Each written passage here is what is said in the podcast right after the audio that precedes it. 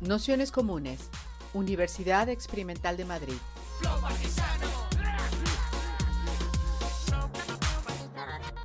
Toda la información en nuestro canal de Telegram Nociones Comunes o en nuestra web traficantes.net barra formación. Genial. Pues si os parece, vamos a ir empezando. Daros la bienvenida, bienvenidos, bienvenides a esta sexta sesión, aunque en realidad es la quinta, pero porque nos queda una la próxima semana que tenemos que recuperar. Eh, para esta sesión del curso eh, La trama de la vida hemos invitado a Marta Pascual, que es compañera de Ecologistas en Acción y forma parte de la Comisión de Educación y de Ecofeminismo. Y en esta sesión le queda un poco de cierre, aunque va a quedar así un poco a medio camino con luego lo que tenga que aportar Mirella. Eh, pero bueno, quería, le habíamos pedido que, que de alguna manera nos pusiera en contexto de situación de las, de los aportes que desde el ecofeminismo se están haciendo en este contexto de crisis del capital oceno, bueno, como con la palabra exacta que queráis, de colapso, en fin, lo que, como queráis específicamente nombrarlo, que es una tarea muy difícil y que, bueno, que simplemente dan como unas pinceladas un poco para traer los debates principales y las cosas que desde la propia comisión estaban pensando. Así que haremos como, como otras veces una, una intro de más o menos una hora y luego un rato de, debate y, preguntas. Así que sin más, pues gracias Marta y gracias a vosotras por vuestro tiempo. Muy bueno, gracias a, a bueno, gigantes y todo su esfuerzo que me parece tan, tan necesario en formación, en divulgación y en, hacernos aprender. Yo también soy una alumna de, esta casa. Y eh, claro, lo que yo voy a plantearos es, em, pues, cuáles, eh, cuáles serían los aterrizajes o las concreciones de, de, ecofeminismos que tienen, por un lado, como una lectura em, teórica yo creo que necesaria y potente. Y voy a hacerlo desde nuestras prácticas en el grupo de ecofeminismo de Ecologistas en Acción, que estamos aquí al lado, a, dos salas de, aquí, y, en el contexto de, nuestra ciudad. ¿no? Este es el lugar en el que llevamos años trabajando. Claro, tengo que decir que nuestro desarrollo como grupo ecofeminista, em, aquí en Ecologistas en Acción, pues tuvo mucho que ver con la admiración y sí, la admiración de, colectivos de mujeres del sur, de mujeres que estaban em, pues defendiendo con su cuerpo, con su vida y muchas veces realmente con, bueno, con su muerte, ¿no? Eh, causas trascendentes, ¿no? por un lado, yo creo que crecimos aquí también con una cierta eh, vergüenza de vivir en un espacio privilegiado y bueno, como estamos poniendo en juego cosas diferentes, ¿no? Y claro, nos preguntábamos frente a esos ecofeminismos, esas luchas por la tierra tan claras, tan radicales, ¿no? tan profundas, eh, ¿qué podemos hacer nosotros aquí? ¿no? En un espacio urbano, un espacio enriquecido de manera muy desigual y un espacio pues un poco desdibujado. ¿no? Es verdad que la ciudad es el espacio donde se cruzan las fuerzas del capitalismo, el patriarcado, bueno, no solo en la ciudad, pero el capitalismo en la ciudad tiene un espacio de, de concreción muy potente, ¿no? O, en la colonialidad, pero realmente, eh, ¿cuál es el, el, contexto en el que hacemos el feminismo? ¿no? Y entonces, yo voy a hablar primero de ¿Cuál es esa pista de aterrizaje en la que aterrizamos nuestro ecofeminismo aquí en, nuestra ciudad, en Madrid? Y, luego voy a hablar de algunas vías de intervención que nuestro grupo ha, puesto en marcha, por si pueden daros pistas. ¿no? Em, bueno, primero yo creo que, nuestra ciudad eh, es un lugar donde tenemos una, una extraña relación con la tierra y con la vida no humana. O sea que vivimos como aisladas físicamente de la tierra, ¿no? Y pueden pasar días sin que pisemos suelo vivo. Y yo os, os convido a que hagáis el experimento de fijaos durante varios días de vuestra vida en qué momento estáis pisando tierra. O O sea, el lugar donde realmente arrancan los procesos de regeneración básica de la vida vegetal, que es lo que quiere el animal, que nos da de comer. O sea, eso tan esencial es algo que nos queda muy lejos, ¿no? Y yo creo que cuando tenemos aquí naturaleza la tenemos pues desnaturalizada. Yo estoy pensando en los alcorques de los árboles, ¿no? Esos alcorques de, corcho que nos ponen aquí en la ciudad, ¿no? O, cuando salgo a pasear, algunos perros que están con luces de colores, con, muchas ropas, o sea, eh, incluso, yo qué sé, los jardines verticales, ¿no? Que son espacios como totalmente construidos, o sea, la naturaleza que tenemos cerca es, un poquito deformada, es como construida, ¿no? Y, y aquí también en la ciudad pasa que todos los recursos básicos para vivir, el agua, em, la energía, los alimentos, atraviesan por el mercado, o sea, nacen de que yo he puesto una tarjeta de crédito encima de una mesa. Ahí brotan las cosas que, que yo consumo. Entonces, em, el, hasta lo encuentro eh, en los tiempos de, la ciudad están mucho más monetarizados, mucho más atravesados por el mercado. Y entonces yo creo que las cosas se nos queda más lejos esa ecodependencia que queremos defender, ¿no? ese vínculo con, todos los procesos naturales. ¿no?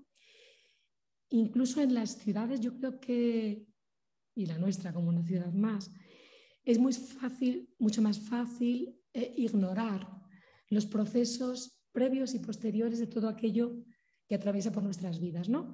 Este análisis de la cuna a la tumba o de la cuna a la cuna del que habla de ecologismo, aquí puede hacerse de forma muy invisible. O sea, podemos ignorar los daños que se generan en los espacios de, extracción, en los espacios de producción y transformación, el daño que generan los, eh, todos los, desplazamientos, ¿no? Em, todos los transportes, todo el sistema de distribución y el daño que, generan a posteriori pues todos los desechos. ¿no? Es posible, eh, con muy poco esfuerzo, no saber nada de todo esto. Y mm, yo creo que aquí es más fácil también tener como una, como una visión mágica de que las cosas salen, aunque nadie lo defiende racionalmente, pero como la intuición de que las cosas aparecen de pronto ¿no? en, las, en las baldas de los supermercados, ¿no? y que hay como una especie de, de, de tecnosfera, ¿no? de mundo artificial que se coloca y que flota al, al margen de la naturaleza. Yo creo que somos profundamente inconscientes del volumen descomunal de toneladas de materiales que entran todos los días en la ciudad y del volumen descomunal de toneladas de materiales, de residuos tóxicos en muchos casos, eh, que salen todos los días de la ciudad. O sea, ese metabolismo eh, de la ciudad nos es ajeno y es, sin embargo, eh, bueno, pues como el suelo. ¿no? Entonces, yo creo que bueno, por, resumir, la Tierra aquí está borrada por un lado por el esa, yo etnocentrismo urbano, que pensamos que la ciudad lo es todo.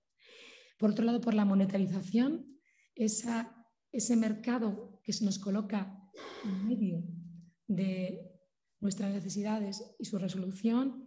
Y también por esta fe tecnológica, esa ilusión de que eh, este mundo artificial tiene respuestas para todo, eh, que también pues nos, nos convierten ignorantes y, como muy, muy convencidos de, esta, de esta ignorancia. Em, bueno, pues, ¿cómo hablar de, de vínculos con la tierra en un lugar donde el, espacio biofísico en el que vivimos, donde los ecosistemas, la tierra... Eh, la siguiente cosa que creo que nos queda lejos es la misma vida humana. Es verdad que cuando hablamos de vida en la ciudad, ¿cuál es nuestro, ecosistema? Pues el ecosistema humano. Somos un montón de seres humanos viviendo hacinados a veces en, la ciudad. Somos, mm, bueno, pues un montón, un hervidero de cuerpos humanos pero no somos cuerpos que nos veamos como territorios. Aquí nadie se siente cuerpo-territorio. El territorio está allá lejos.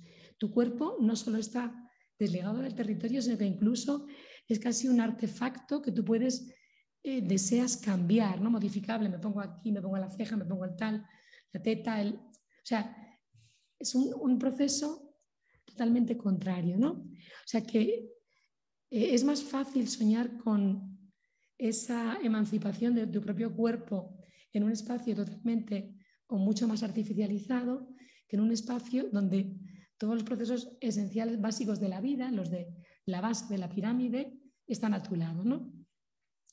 Y, y yo creo que aquí es mucho más fácil vivir en una cultura ajena a los límites, que es uno de los grandes, yo creo, pecados de nuestro pensamiento. Esa idea de todo es posible, no hay límites, puedo llegar donde quiera. ¿no? Aquí yo pienso que el, no sé si sabéis algo del transhumanismo, ¿no? como toda esta filosofía que alguna, alguna gente ha desarrollado, em, que confía en que tecnológicamente seamos capaces de vencer los límites del cuerpo. ¿no? Incluso hay quien defiende la posibilidad de vencer la muerte. ¿no? Bueno, pues eh, en este contexto de hiperseparación de la tierra, hiperseparación de los cuerpos, es donde tenemos que construir ecofeminismo.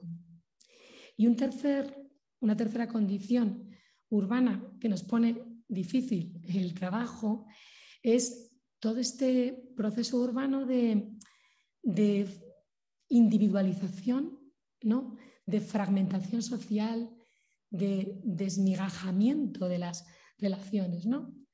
Em, yo creo que todo el proceso, esto se ha hablado bastante, ¿no? Como la ciudad, paradójicamente, siendo un lugar con muchísima gente, sin embargo, es un lugar de desarticulación comunitaria, ¿no? Eh, mucho más que lugares mucho menos habitados. Eh, es cierto que también la ciudad ha sido refugio para algunas vidas disidentes, ¿no? para mujeres que han tenido que escapar de una cultura, de, una cultura rural que a lo mejor las acosaba, las acusaba. Entonces, ha habido, ha habido gente que ha podido vivir con cierta libertad en, la ciudad y es verdad que también las ciudades han sido alimento de, luchas sociales, ¿no? de movimientos sociales que a lo mejor en espacios o en comunidades más pequeñas no tenían tanta cabida. ¿no? Pero eh, yo creo que en general podemos decir que eh, esa fantasía de la individualidad, de que dice el modelo Hernando, esa idea de que somos seres independientes, autónomos, capaces de construirnos sin tener eh, que valernos de relaciones humanas, esta idea de cierta omnipotencia, es mucho más fácil en un lugar donde el mercado te resuelve buena parte o la mayor parte de tus necesidades, bueno, con unas condiciones de cierto malestar profundo. ¿no? Em, entonces yo creo que también estamos en la ciudad como hiper separadas, separados de las prácticas comunitarias. ¿no?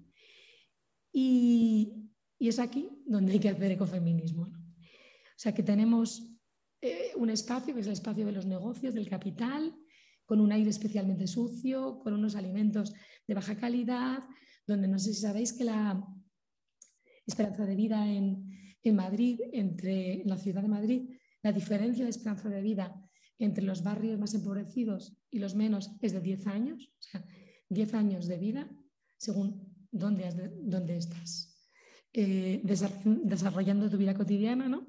Bueno, pues es ese contexto de desigualdad que intensifica los privilegios, que intensifica la vulnerabilidad. Ese territorio hostil a la ecodependencia, a la interdependencia, es donde tenemos que, trabajar, ¿no? Y eso no lo podemos olvidar, ¿no? Y, entonces aquí es donde nos preguntamos qué puede ser el ecofeminismo, ¿no? O sea, ¿qué decimos el ecofeminismo? Bueno, yo voy a intentar así definirlo a mi manera, que decía la, la cantante.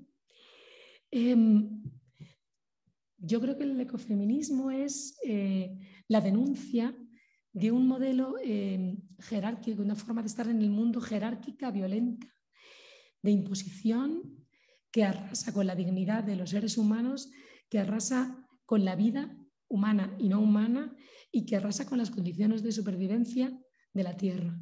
Ese modelo violento es el que tenemos enfrente. Y por otro lado es también la defensa de unas condiciones materiales y culturales que hagan posible una, una, vida humana y una vida de los ecosistemas que nos permita que vivamos todas, ¿no? que vivamos y que vivamos todas. ¿no?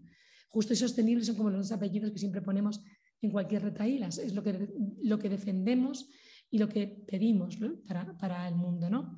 Justicia y sostenibilidad. Bueno, pues para mí esa, ese vínculo entre justicia y sostenibilidad son como las demandas centrales del ecofeminismo, ¿no? Entonces vemos que, aunque las condiciones son deplorables, en la ciudad nos sobran los motivos. O sea, motivos no nos faltan para demandar justicia y demandar sostenibilidad.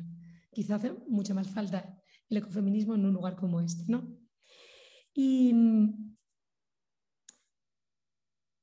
yo creo que, bueno, eh, desde esa idea de, cómo incorporar eh, la mirada feminista al ecologismo y cómo incorporar la mirada ecologista al feminismo, pues nos pusimos a trabajar, ¿no? Y entonces la pregunta que yo me hacía a la hora de plantearme esta presentación es qué cosas nos importan, ¿no? Somos un grupo que llevamos años trabajando y la verdad es que em, pues nos importa, yo diría casi todo, ¿no? Y es, pensaba en esa frase que se dice, que dicen eh, muchas feministas, que hemos venido a cambiarlo todo.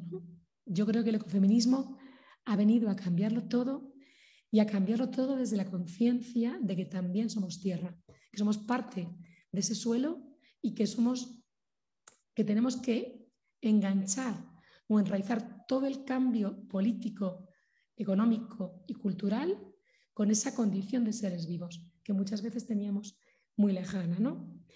Y por eso nos importa eh, el aire, la alimentación, la energía, la vivienda, la salud, la educación, bueno, que voy a decir una ristra de todo aquello que nos permite estar con vida y nos interesa meter la mirada feminista en todas estas preocupaciones del ecologismo. ¿no?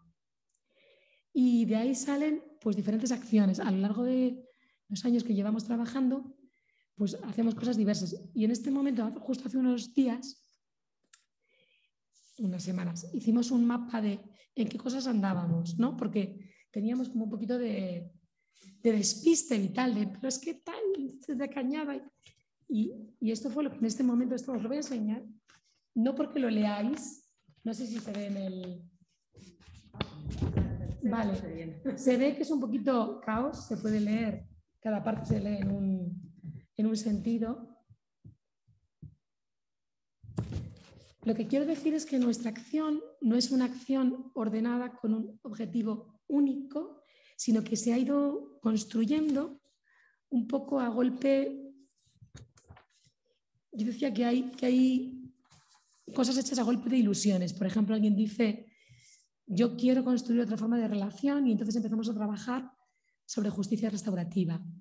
A veces es a golpes de, de demandas del contexto. ¿no? Pues ahora mismo con, con toda la movilización contra la guerra estamos empezando a mirar que tenemos que, empezar a colaborar con todas las redes, los movimientos que están organizándose para eh, denunciar la guerra y también para denunciar a la OTAN que se va a reunir dentro de, de un par de meses por aquí, ¿no?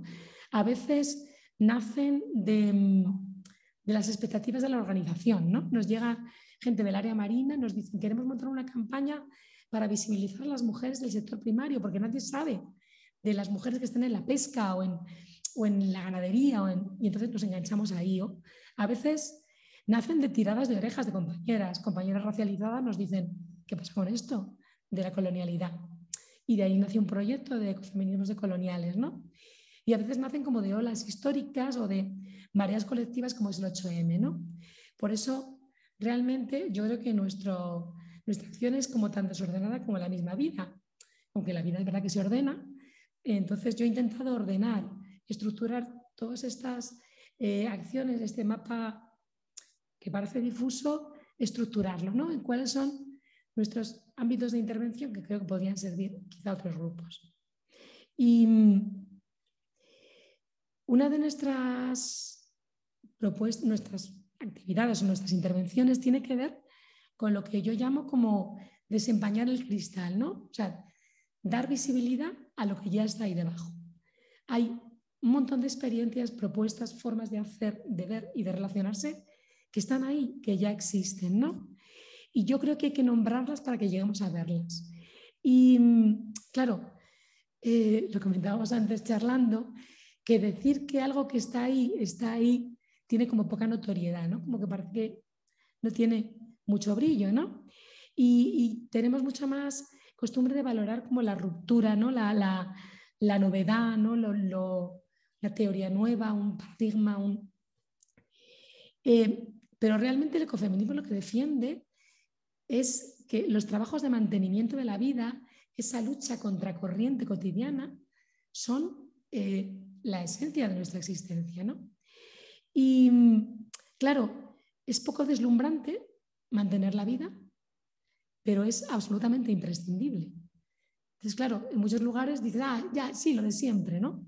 De hecho, la, la, devaluación de las mujeres tenía que ver con que el mantenimiento de la vida no era, pues, tú ya haces nada, seguir más de lo mismo, ¿no?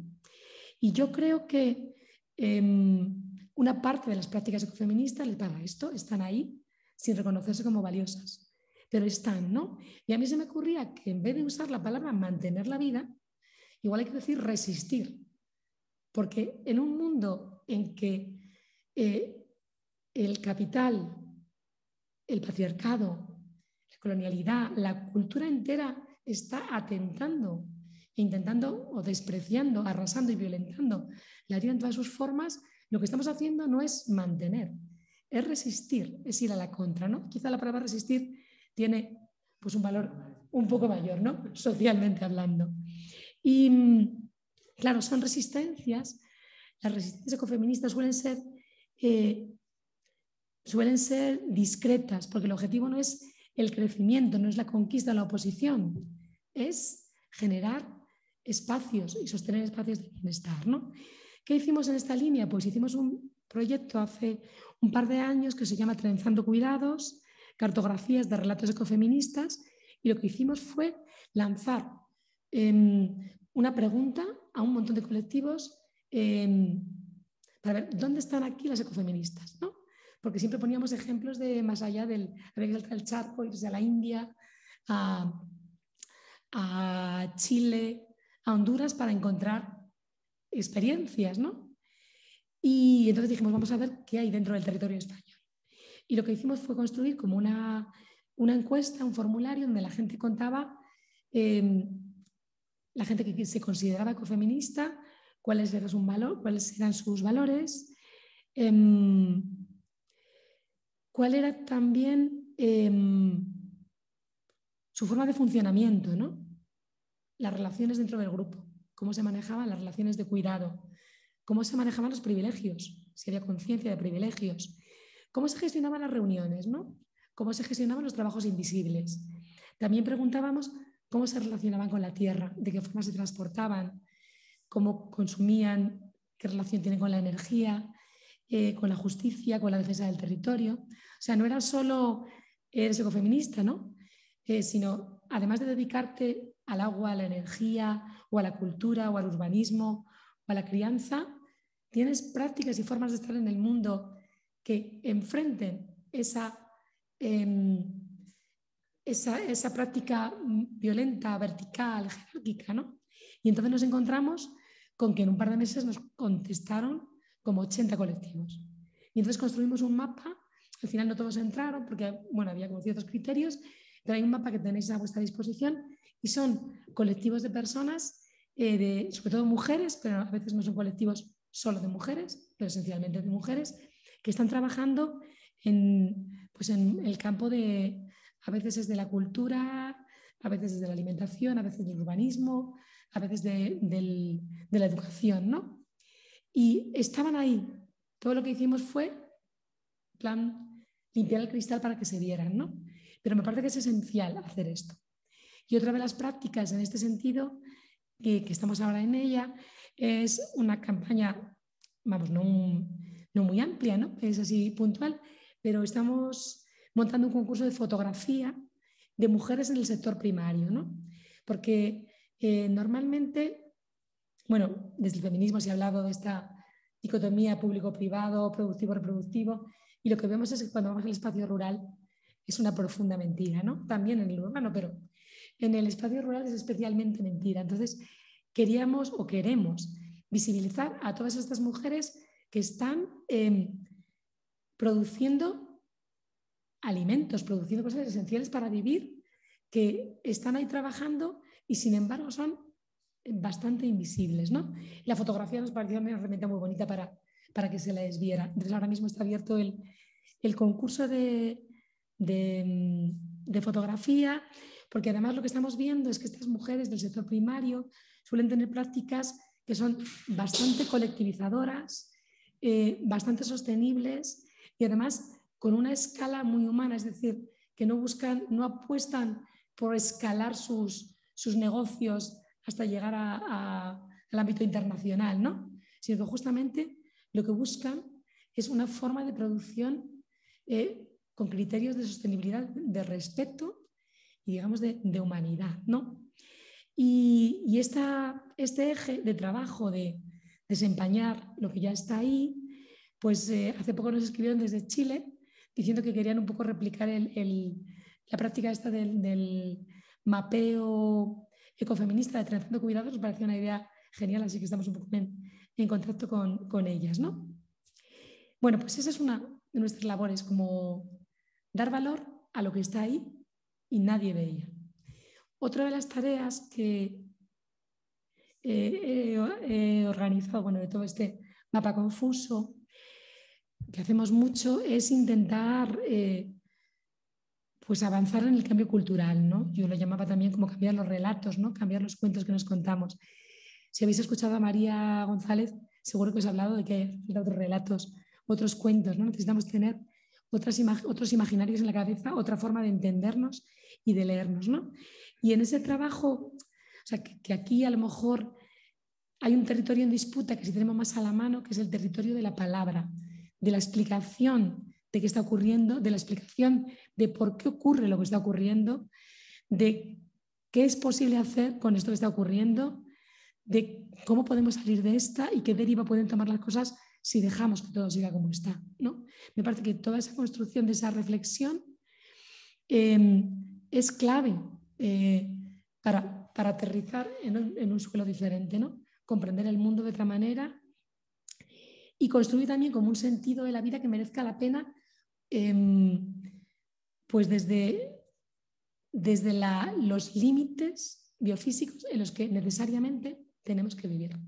Tenemos que imaginar, plantear y defender vidas buenas en el contexto del techo ecológico que tenemos que nos está aplastando cada vez más. De las clases de recursos que os voy a contar en este momento del, problema energético y la necesidad de replantear nuestro modelo de vida eh, de modo que, que, sea ajustado al suministro energético que tenemos disponible. ¿no? Em, y en ese trabajo de, de cambio cultural o de, de, difusión, pues siempre tenemos como algunos ejes de comunicación que son la interdependencia, la ecodependencia y el conflicto, conflicto perdón, entre el capital y la vida. ¿no? Esta idea de, de la denuncia de todo un sistema que nos arrasa y al tiempo el reconocimiento de nuestro vínculo con, con ese suelo vivo y, con ese, esa humanidad que también es parte del suelo vivo, pero bueno, como somos humanos pues tenemos esta, este orgullito, ¿no? Este, eh, bueno, prioridad, ¿no? Nos, nos sentimos un poquito más importantes que el resto de bichos. Y, lo que hemos visto es que hay una demanda muy fuerte de discurso ecofeminista desde hace años, de muchos lugares. Nos piden un montón. Venid a hablar de esto, entonces lo hacemos en talleres, en charlas. Bueno, yo estoy aquí por esta misión que tengo en la vida, no porque lo hablábamos antes, hablábamos también de cómo em, muchas veces nos cuesta tomar la palabra y exponernos en público eh, contando cosas, ¿no? Porque tenemos como una fantasía de, un juicio evaluador fuera que pueda ser negativo, tenemos la fantasía de no decir nada suficientemente interesante, suficientemente novedoso, suficientemente erudito, entonces a veces nos, cortamos, cuesta mucho, ¿no? En nuestro grupo que la gente se atreva, se anime a grabar un podcast, a dar una charla, a montar un taller, ¿no? O a escribir un artículo, ¿no? pero bueno, son las, las vías que usamos también usamos las redes sociales porque hemos tenido la llegada de unas cuantas millennials al grupo y es un grupo joven afortunadamente y entonces hacemos, tenemos un Instagram con stories, que no sé si sabéis lo que son, pero yo no. Eh, son otras vías de comunicación, ¿no? Y yo lo que me preguntaba es, ¿por qué esta demanda de discurso ecofeminista, no? Y se me ocurría que quizá hay una conciencia de humanidad que tenemos por debajo de esta anestesia del mercado, ¿no? que dejo una conciencia que somos algo diferente de lo que nos dice el, pues toda la, publicidad, ¿no? Que a lo mejor eh, es posible rescatar ese sentido común que no nos lo han arrebatado del todo, ¿no? Y por eso cuando hablas de, de suficiencia, ¿no? De vivir con poco, de rescatar lo colectivo, de los bienes ilimitados relacionales, culturales, la creatividad, eh, la gente se le pone pues la cara que te veo a ti de esto es importante, ¿no?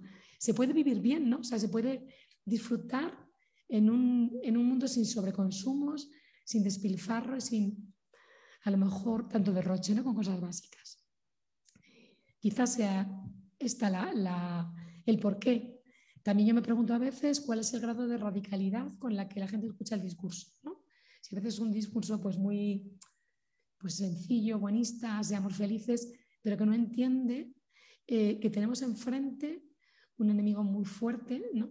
que tendremos que enfrentar y que este, la llegada de, este mundo decente y justo no va a ser sin confrontación. ¿no? Bueno, en este eje también de, de cambiar los relatos, hemos desarrollado un proyecto que tenéis en nuestra página web eh, que se llama Ecofeminismos decoloniales, abrir miradas y tender puentes, ¿no? Ya os digo que nació del tirón de orejas de compañeras racializadas del grupo y, lo que buscamos con este proyecto es, eh, por un lado, hacer un, un, autodiagnóstico individual y colectivo de cuáles son los privilegios de los que disfrutamos, de los que no somos conscientes, ¿no? que supone tenerlos, ¿no? Y por otro lado también eh, creamos un espacio de formación con una serie de, charlas donde mujeres del sur o de los sures eh, nos contaban un poco sus prácticas, sus luchas, sus miradas al mundo, ¿no? Y también hicimos un par de, cuadernillos de formativos, ¿no? Uno más con teoría eh, que tiene que ver con, la teoría de colonial y otro que son entrevistas a, cinco mujeres eh, pues del sur global, digo sur global porque también hay una de una mujer de Huelva, ¿no? que es nuestro sur global aquí en, nuestro contexto, que cuentan poco su, historia, sus demandas y sus luchas. ¿no? Y también en este proyecto buscamos seguir avanzando en ese mapa que tenemos de Cuidados, saltar las fronteras y llegar a, crear vínculos con otros colectivos. ¿no? Yo creo que, que ese cambio de pensamiento es insuficiente pero necesario, ¿no? O sea que lo que pasa es que el cambio de pensamiento tiene que realmente atravesarte y creértelo, ¿no? Que a veces escuchas algo, el discurso dices, razonable, impecable, no hay nada que discutir, pero no me importa, no me atraviesa, no, me, no lo creo hasta el punto de que eso me mueve la vida, ¿no? Para mí esa es como la gran pregunta de, cómo transmitir eh, el discurso, ¿no? Cómo mover vidas, ¿no? Cómo hacer cuerpo lo que decimos, ¿no? Siguiendo en, esta estructura de, líneas de trabajo, la tercera línea de trabajo que hemos desarrollado en nuestro grupo es el cambio de nuestra cultura organizativa, el cambio hacia adentro. Desde esta idea de que el medio también es el fin, ¿no? La forma en que nuestro colectivo vive, se organiza y, hace las cosas es también un ensayo de cuál es el destino o cuál es el horizonte al que, al que caminamos. ¿no?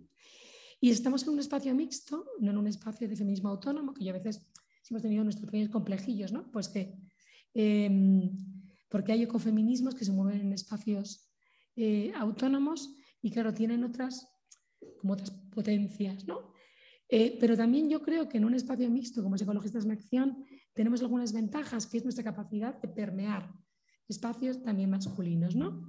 Y yo creo que nosotras, junto con más gente, o sea, no me quiero arrogar, el, por supuesto, el éxito, hemos ido logrando que cada vez más nuestra organización se considere de forma eh, abierta y estructuralmente una organización feminista. Es verdad que con lagunas, con agujeritos y con, con tropezones, ¿no? Pero,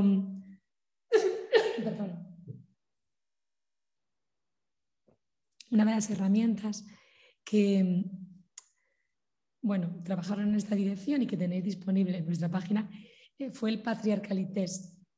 El patriarcalités fue una forma de trabajar con humor un autodiagnóstico de la organización, ¿no? Eran preguntas así un poquito graciosas, ¿no? Sobre cómo organizaba las asambleas, quién preparaba el orden del día, quién llevaba la, quién era portavoz, quién recogía las cosas, ¿no? Y desde ahí, pues se nos diagnosticaba a los grupos con cosas como machistosas extrema o jerarquicis genérica o tal, ¿no? Y entonces ahí te recomendaban la medicación, que era hablar con tu feminista de cabecera, ¿no? Para, para que te diera pistas, ¿no?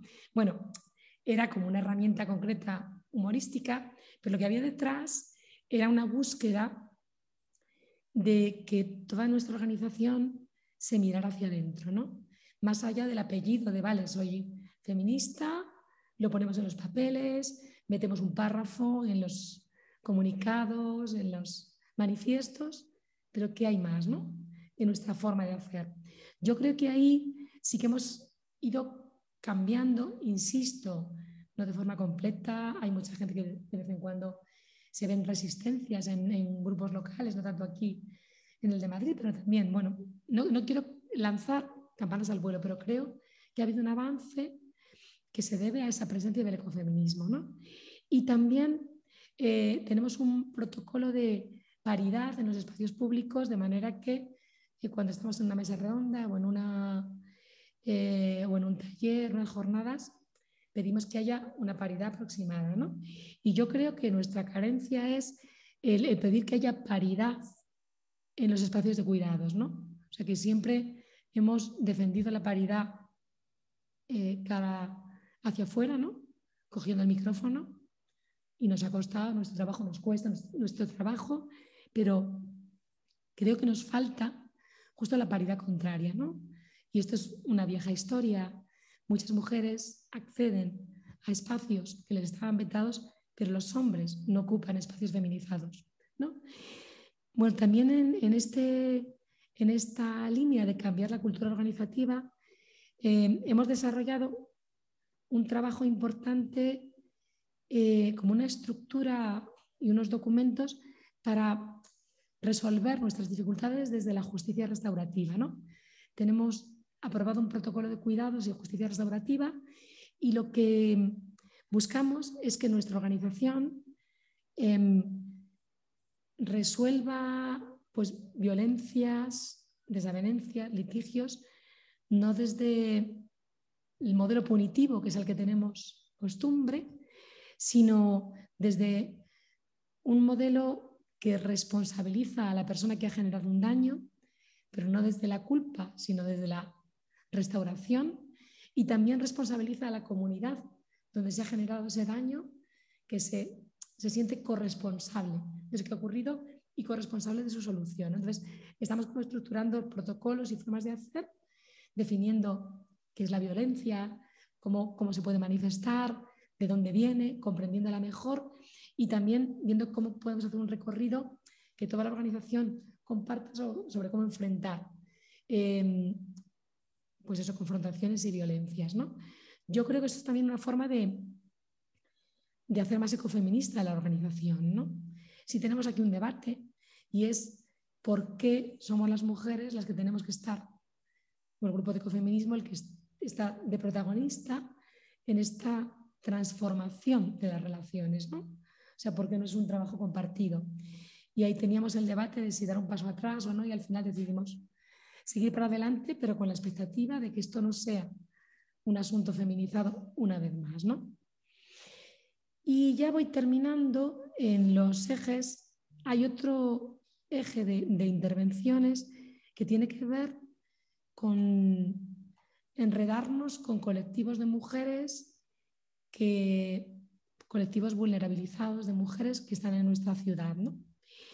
Y pues eh, esto tiene que ver con desmontar ese imaginario que te llega de, lejos que vincula el ecologismo con el pan integral y los, cubos amarillo, verde y azul que nos, nos, nos, saca de quicio, pero es tan complicado romper eso. Entonces, necesitamos hacer visible que nuestro ecologismo es un ecologismo de gente eh, vulnerable, de gente, también de gente pobre, o sea, que las mujeres de la Cañada Real, con las que estamos ahora participando, en la plataforma cívica por la Cañada Real, nos parece que son unas ecologistas profundas que están eh, construyendo un, forma un modo de vida o defendiendo o confrontando eh, un mercado energético y buscando alternativas, alternativas eh, sostenibles. ¿no? Ayer justamente estábamos con una empresa que, hablaba de que han, la Humanity creo que se llama, que han colaborado en montar toda una red de, paneles solares que están abasteciendo un montón de viviendas ¿no? en Cañada Real. También estamos, por ejemplo, participando en, en la lucha de las, trabajadoras del del sistema de ayuda a domicilio, y apoyando, pues, por ejemplo, la movilización del, domingo de las trabajadoras domésticas. Em, también colaboramos en la campaña de regularización ya, la campaña que se está organizando para, para mover una ILP por la regularización de inmigrantes. Y si nos diera la vida, pues estaríamos en, en la PA, en la Marea Blanca y donde pudiéramos, porque creemos que esas redes son, ese es el, el suelo social es el suelo que pisamos en la ciudad y esa es nuestra materia de, trabajo y de transformación. Y mm, por último, hay otro, otra vía de intervención que igual es muy puntual, mm, puede parecer más trivial, pero a mí simbólicamente me parece bonita y es eh, nuestra práctica de usar la, la bicicleta, de periódicamente organizar rutas eh, no mixtas de mujeres que vamos en bicicleta, que vamos eh, ocupando la ciudad de una forma respetuosa, de forma autónoma, de forma empoderada, pero que además vamos con las pelucas de colores, siempre tenemos nuestra canción tuneada, nuestro baile. Y es como un momento festivo, yo entiendo que es muy puntual, que mm, bueno, hay quien piensa que ante, ante el horror, ¿no? ante el momento que estamos viviendo, que realmente es, trágico para mucha gente y muy oscuro para otra, ¿no? Eh, como que cantar o bailar es una falta de respeto. ¿no? Pero yo pienso que yo pienso en las mujeres de territorio doméstico que tienen la canción y el baile como una herramienta de lucha y me engancho a ellas, ¿no? O bueno, las tesis, ¿no? Que lo hacían con mucha más potencia. Y yo creo que también esta el, usar el arte, el usar la canción, el baile y la risa, llenar las calles de risa, a pesar del momento difícil que vivimos, es también un elemento hermoso de lucha. Bueno, pues por ir cerrando, eh, yo creo que, mm, que sí estamos logrando diferentes grupos ecofeministas un trenzado realmente importante y es que el ecologismo se vuelva más feminista, que el ecologismo no se pueda entender, el ecologismo social no se pueda entender sin el, feminismo. Y también estamos logrando que el feminismo eh, se lea y se vea también como ecologista. Es cierto que este recorrido, este otro recorrido yo le veo más complejo, ¿no? porque hay feminismos que tienen como unas eh, prioridades de lucha como muy establecidas, ¿no? que, a veces ampliar el foco les cuesta, ¿no? pero sí que a mí me parece realmente eh, emocionante ¿no? cuando se convocan las huelgas del 8M, una huelga de consumo ¿no? y la presencia de, de, las luchas por la tierra también, ¿no? de las eh, mujeres del sur o la, la denuncia de, de, los tóxicos, ¿no? Eh, se considera como un asunto feminista. ¿no? Yo creo que ese es un, avance que me parece realmente eh, necesario, ¿no? Porque yo creo que cualquier futuro eh, decente o habitable que podamos tener necesita de estas patas, igual que necesita de la pata de colonial, de la pata anticapacitista, ¿no? Y, yo creo que mm, eh, cuando la globalización se, se, empieza a resquebrajar y estamos viendo que todo el sistema este globalizado nos está desmoronando, ¿no? Cuando una energía em, cada vez más inaccesible, más cara y más escasa, pues está claro que todo esto no, no se puede mantener, ¿no? ¿Y qué nos va a quedar cuando se vaya rompiendo todo este mapa mundi tan interconectado? Pues nos van a quedar como fuerzas locales, espacios locales, ¿no? Y ahí vamos a necesitar tener como un músculo comunitario muy fuerte para gestionar nuestras vidas, ¿no? Y yo creo que tenemos que, poner en valor pues estrategias y prácticas que sirven para vivir y en esto eh, muchas mujeres tienen un, conocimiento muy, muy práctico, ¿no? muy, muy actualizado, ¿no? cotidiano. Tendremos que aprender a enfrentar abusones, lo digo así trivialmente, pero los abusones van a ser gente que se va, bueno, va a intentar mantener privilegios con fuerza y eso va a, ser, va a ser duro, va a ser difícil. Tendremos que aprender a vivir colectivamente y con poco.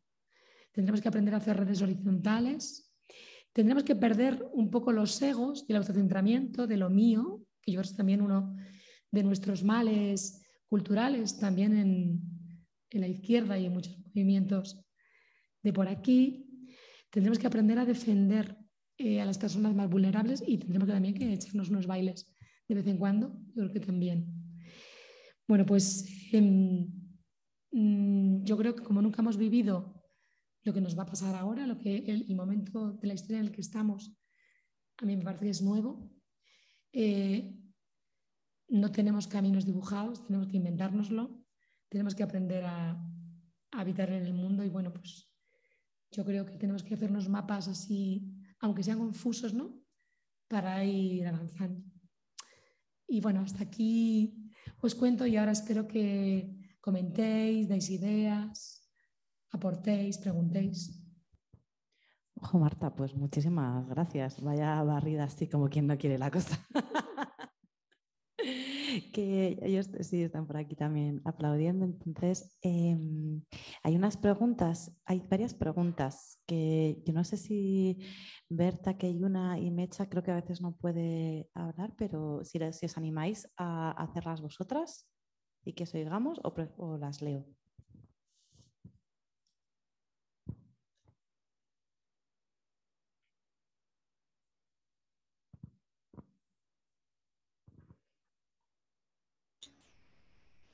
¿Se escucha? Sí, perfecto. Vale, no sé si Berta quieres, soy Mecha, no sé si Berta quieres, que tenías la, eh, pregunta antes que yo. Ah, eh, tú, misma. Sí. Dale, dale nomás.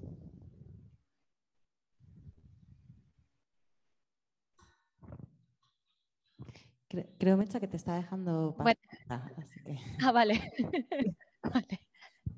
El, virtualismo, lo que tiene. Eh, bueno, eh, primero muchas gracias por este espacio súper enriquecedor. Eh, yo había puesto aquí una pregunta.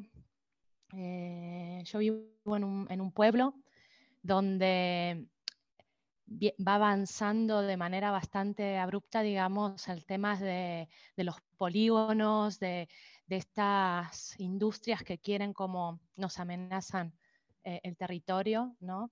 Eh, ahora tenemos un caso concreto que es eh, un supermercado que se llama Melier, aquí en Barcelona, cerca de Barcelona, que va a poner un, un agroparque en, en un territorio súper, bueno, de viñedos, de un corredor ecológico, de, bueno, que pasan muchísimas cosas y lo que nos está pasando ahora es que somos poquitas las que estamos en la lucha y, él es, y, esto es un monstruo, ¿no?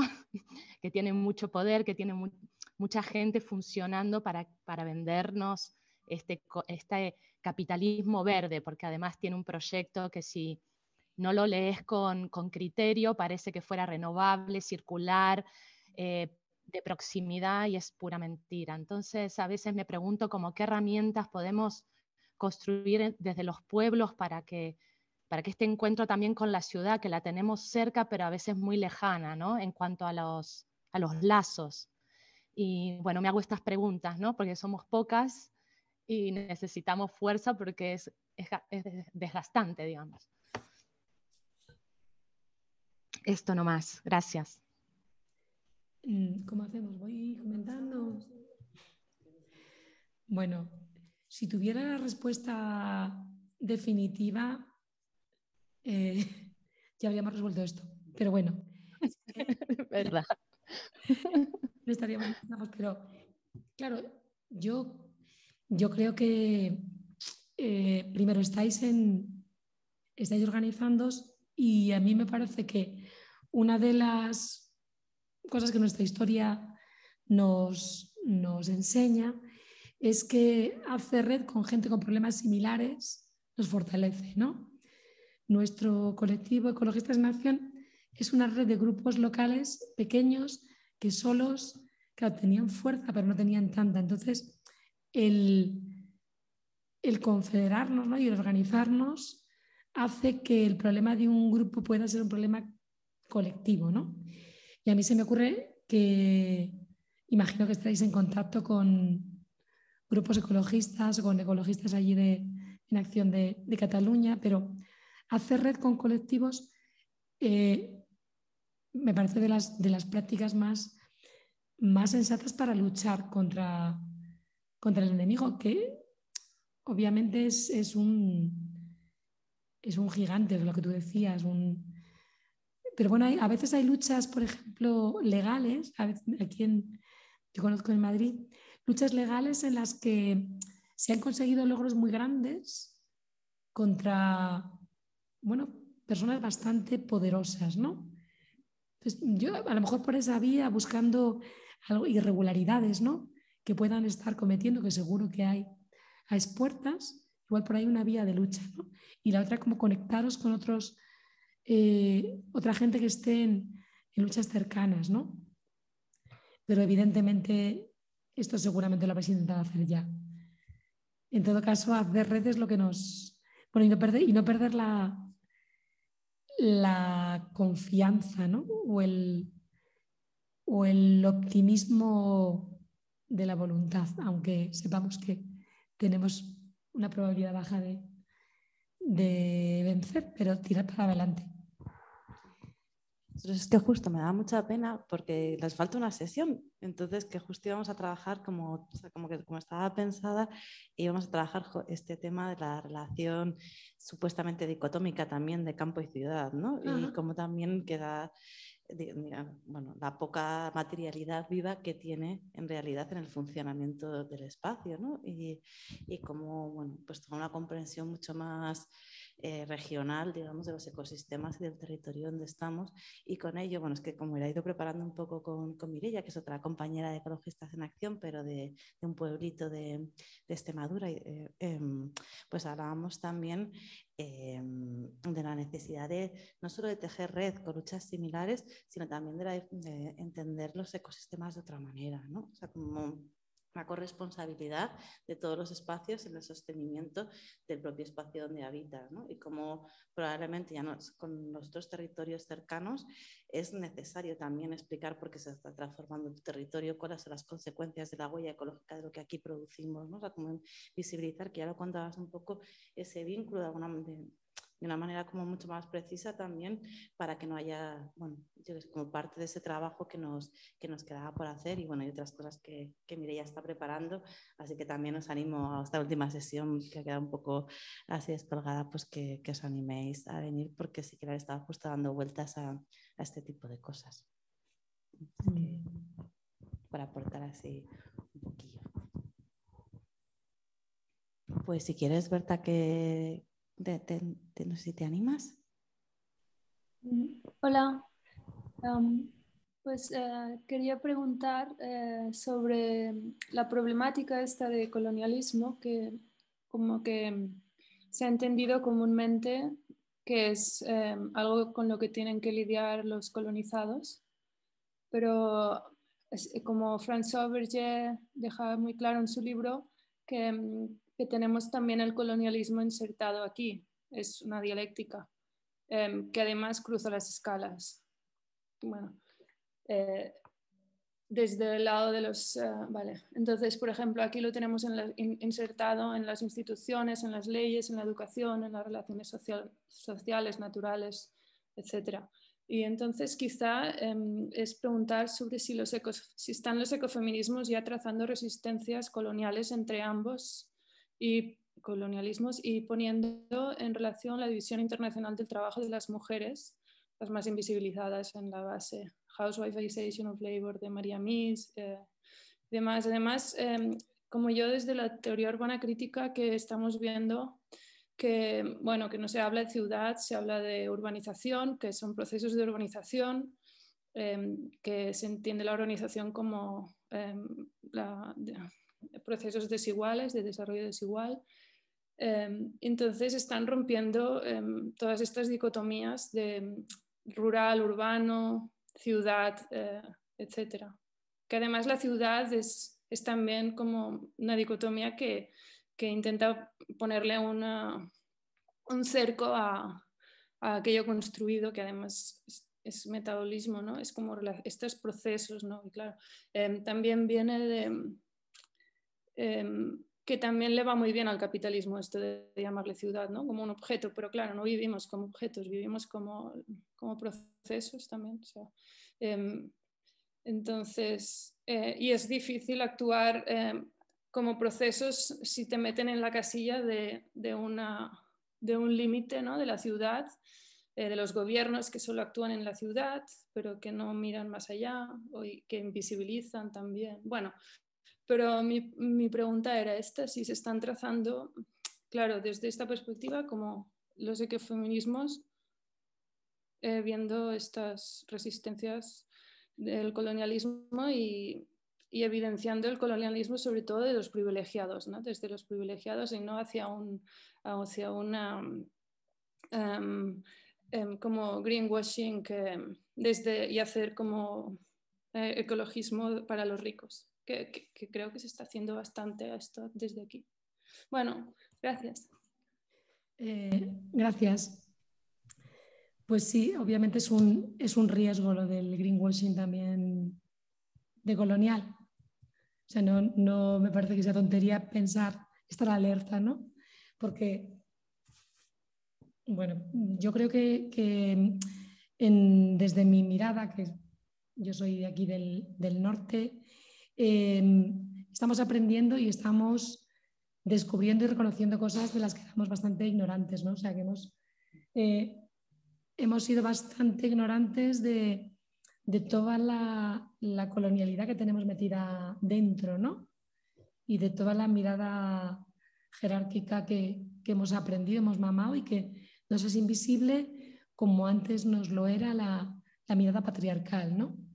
Entonces, estamos, eh, pues sí, eh, aprendiendo a, descubrirnos privilegios, a reconocernos y a, y a comprender el, daño que supone para muchas vidas concretas y para muchas personas y muchos colectivos, pues ese desprecio profundo que tenemos aprendido, ¿no? O sea que estamos en el camino, pero no te diría yo que, los ecofeminismos estemos ya con un análisis de colonial eh, maduro, ¿no? Yo creo que aquí estamos, ya os decía ¿no? en la charla que a golpe de tirones de orejas merecidos, ¿no? De gente que nos dice, mirad, estáis, tenéis un, tenéis un ojo cerrado, estáis diciendo cosas que no son, no estáis mirando al mundo de verdad, ¿no? Bueno, yo te agradezco la intervención y también ese apunte de, del desdibujado de los límites de la ciudad, lo de rural-urbano, es verdad que es una construcción que tiene un montón de, problemas manejarla, ¿no? Pero bueno, yo creo que así para explicar un poco de forma genérica nos, puede servir, pero sí, hay que desmontarla, ¿no? Yo creo también incluso físicamente hay que desmontar las grandes ciudades, ¿no? materialmente. Sí, de hecho, si puedes. Sí, a mí como que justo el, como has comenzado me ha encantado porque de repente es como la pregunta del principio es, ostras, ¿y cómo nos relacionamos en, desde, desde el norte global, si quieres, ¿no? O sea, como de esa sensación de privilegio desde tu propia conciencia de, en, en, el mundo. Y que eso no es tan fácil preguntárselo cotidianamente en los colectivos donde estás, ¿no? O sea que, no sé, como que sí que es algo que, que generalmente nos cuesta un poco hablar de ello ¿no? y de las propias implicaciones que tiene sin, sin entrar en, miradas culpabilizadoras o personalizadas ni nada de eso, sino esa propia posición situada que no sea habilitante. Entonces, bueno, como que sí, hablar del propio, ¿no? como que a veces es verdad que repensar las propias cosas cotidianas te lleva a repensar el lugar desde donde las acabas diciendo. No sé si os animáis vosotras o si tenéis alguna otra cuestión.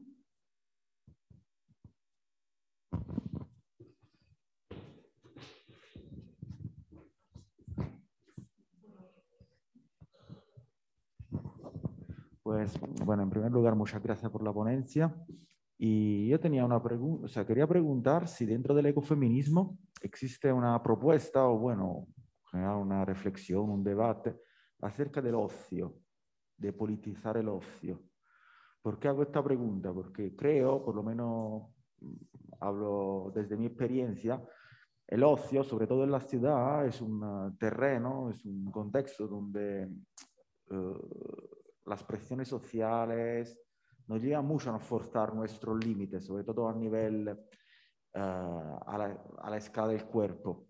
Entonces yo personalmente, o sea, siendo la exigencia de un ocio alternativo y por la experiencia que he tenido yo, sobre todo en los movimientos sociales, no hay una, hay una actitud de aceptación acerca del ocio, del modelo de ocio que hay uh, hoy en día, sobre todo en las ciudades.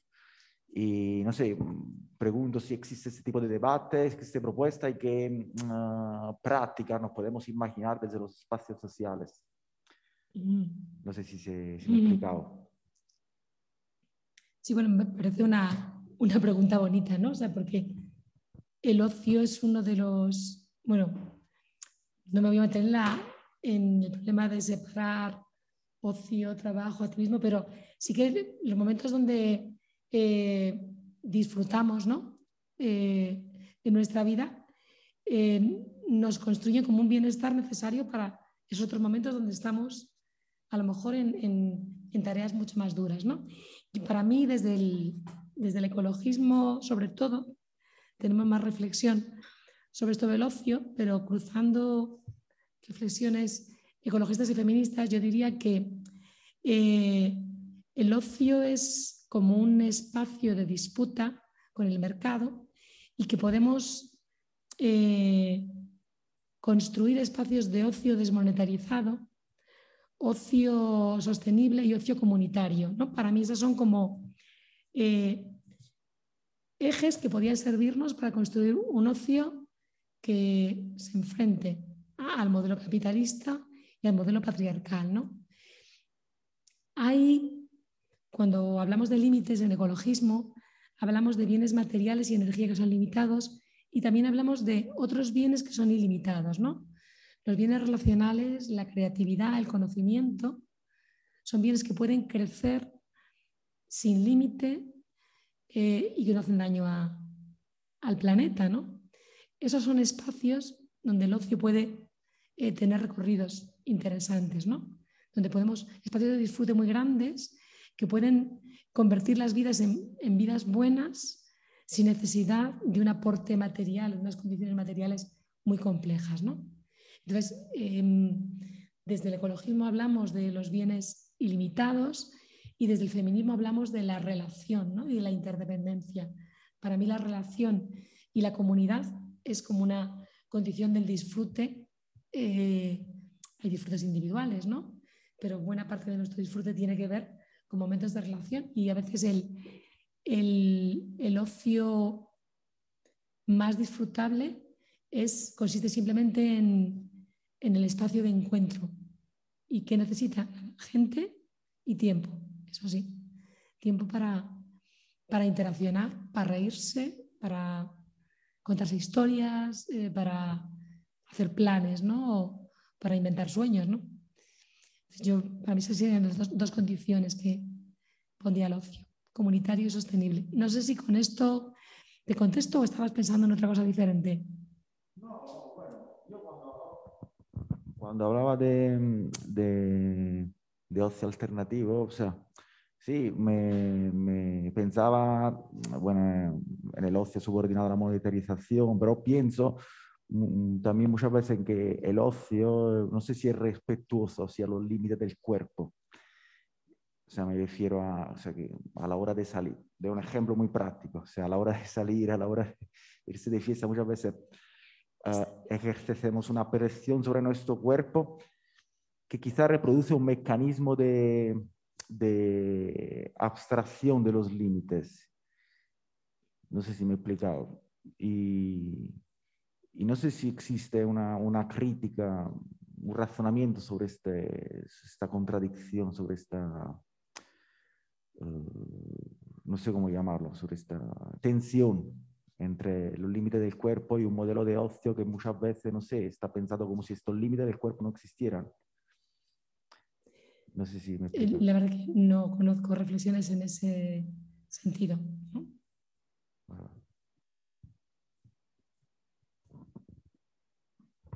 Em, bueno, muchas gracias por la, por la charla. Em, yo quería, em, porque ya, estamos terminando un poco el, el, el, taller, bueno, el curso, y mm, siempre que, o sea, que las escucho, eh, me, me, viene a la mente eh, esta idea del decrecimiento, ¿no? Como un planteamiento más desde la economía, como esos límites del crecimiento económico, pero que están asociados también con ese, esos límites del planeta, eh, entonces, eh, quería preguntar si desde los ecofeminismos están en, debate o en diálogo con esta idea del decrecimiento o incluso con esta perspectiva teórica del decrecimiento, si hay algún punto de acuerdo o por el contrario son posiciones un tanto eh, contrarias o diferentes o si hay una cierta convergencia sobre todo en ese tema de, los límites del planeta y, que eso pasa también por esta idea del cambio de mentalidad. El decrecimiento dice que uno de los retos es que las personas aprendamos a vivir con menos. Eh, pero claro, ¿cómo planteas en una sociedad capitalista donde se entiende que los límites no existen? Les planteas algo que es contrario a eso, ¿no? Que decir, mm. tienes que aprender a vivir con menos.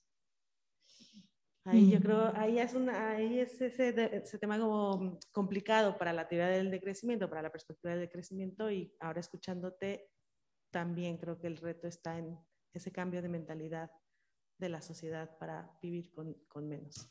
Mm. Gracias. Bueno, yo creo que lo de vivir con menos es algo que va a ocurrir, no algo que lo aprendamos o no lo aprendamos. Va a ocurrir. La pregunta es cómo construimos, cómo distribuimos, cómo gestionamos ese menos. Esa es la gran pregunta. ¿no? Pero eh, la escasez de materiales y de energía es un hecho ya que ni la gente más. Claro, entonces, em,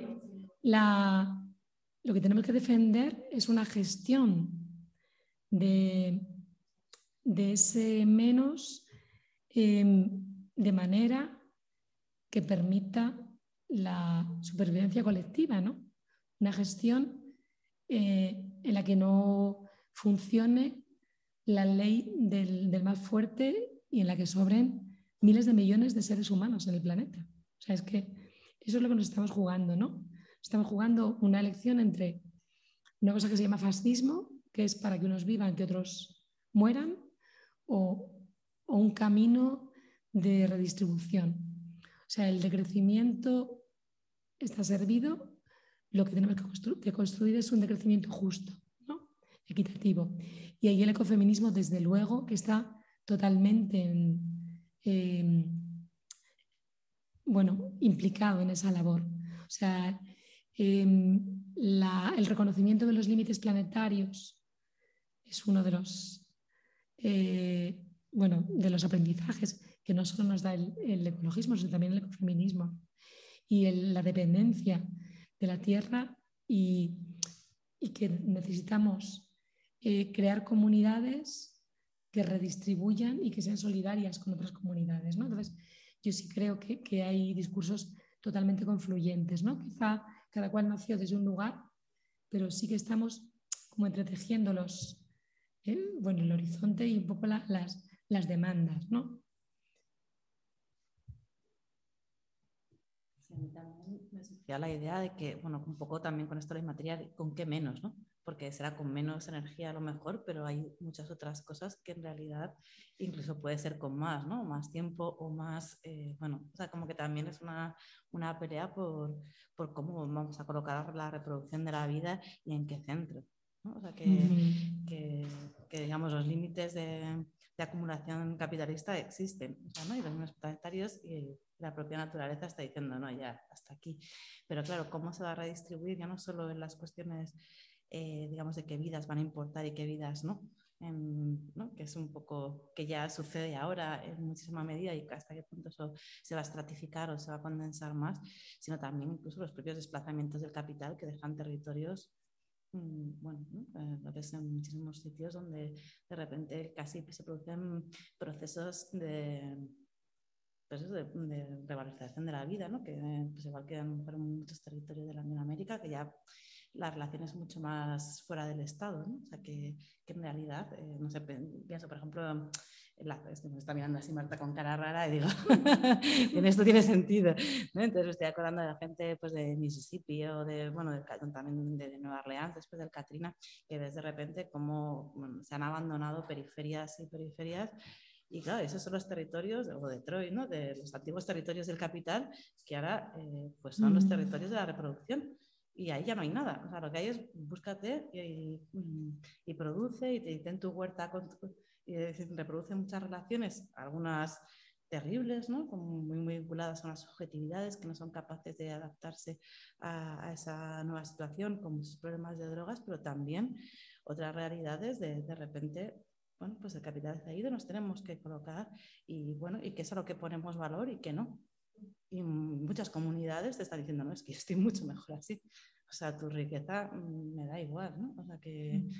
que bueno, o sea, que eso yo creo que también es un, hay muchísimo saber en, ¿no? en todas esas comunidades y también muy a colación de lo que preguntabas, de, que la pregunta mucho la tenemos aquí. Es, bueno, eh, haceros cargo de vuestra situación del norte, de cómo tú vives con menos, de, de bueno, cómo readaptas tu, tu, nueva situación ¿no? en otros territorios donde, digamos, lo que quieren no es tu, tu violencia, ¿no? como que quieren es no tener que estar sufriendo ese tipo de, Mm. desigualdades. Sí, yo, yo quería añadir que cuando hablamos de decrecimiento, obviamente estamos hablando de, de crecimiento de energía y materiales primero, y luego un reparto del crecimiento que equipare a las diferentes poblaciones. ¿no? O sea que hay, hay poblaciones que nombrarles de crecimiento es una burla, obviamente, que es una crítica que se hacía a veces, me, me parece que es una obviedad, pero quería decirlo, ¿no? O sea, estamos hablando del decrecimiento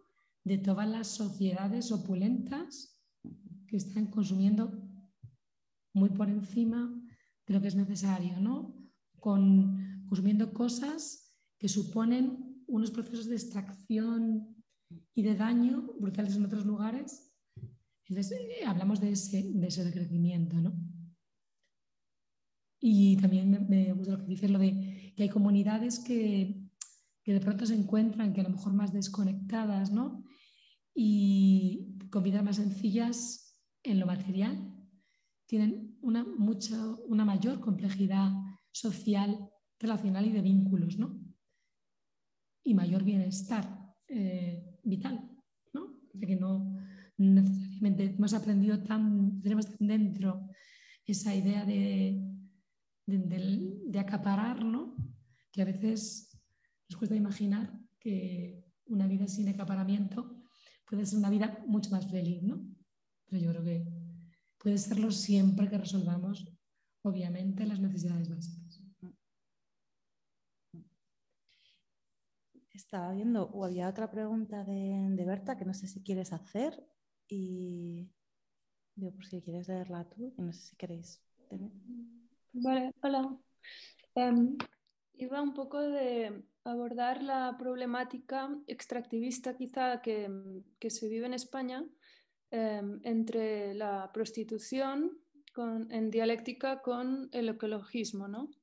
donde España es líder de prostitución en Europa y tercera en el mundo, em, y es una forma de extractivismo, la, la, prostitución, em, que va muy ligada al turismo, y además, o sea, es, algo que es como una, triada ¿no? entre, extractivista ¿no? que vemos aquí, que es entre, entre la prostitución, el turismo y la emergencia habitacional que, en que los desahucios vemos eh, afectan mayoritariamente a las mujeres eh, que sí, encabezan los hogares. Vale, gracias. Pues muchas gracias por la, por la aportación. Es verdad que las formas de extractivismo son múltiples y está bien poner la mirada en, en aquellas igual menos, menos visibles.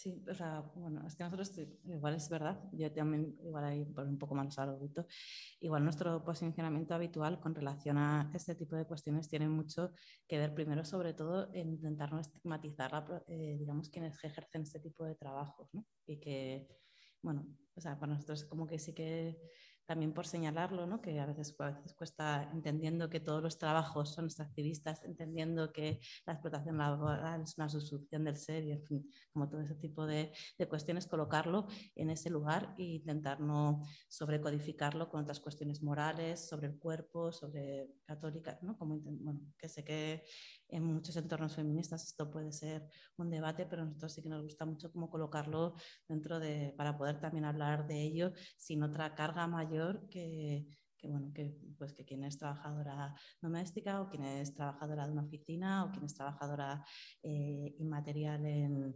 en, con su extracción de, de, otro tipo de saberes, ¿no? Entonces, bueno, con violencias de todo, en todos órdenes. Entonces, también un poco, digo, porque, bueno, a veces eh, de repente solo se señaliza algunos, mm. algunos espacios de vulnerabilidad y nosotros sí que tendemos a como intentar eh, que sean ellas en todos los sujetos quienes de alguna manera bueno, traten este tipo de cuestiones.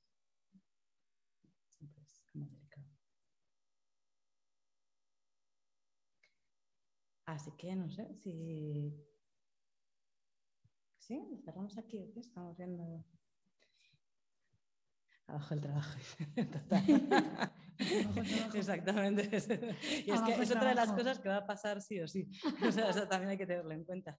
de, extraernos, nuestro Esto va a ser en tiempo vital. Hay un futuro sin energía, de reproducción de la vida y con mucho menos trabajo. O sea, eso, eso sucede. Bueno, eso de reproducción de la vida, eso siguen ahí. Eso van a estar ahí. Eso están ahí. Por eso digo sí o sí. Así que nada, bueno, pues daros muchísimas las gracias a Marta por haber estado, a vosotras también. Eh, no os olvidéis el miércoles que viene, que aunque no estaba, nos vemos y retomamos las cuestiones de, esta relación a destruir de campo-ciudad. Y, nada, y, nos vemos. Gracias. Aquí te están dando muchas gracias. Thank you.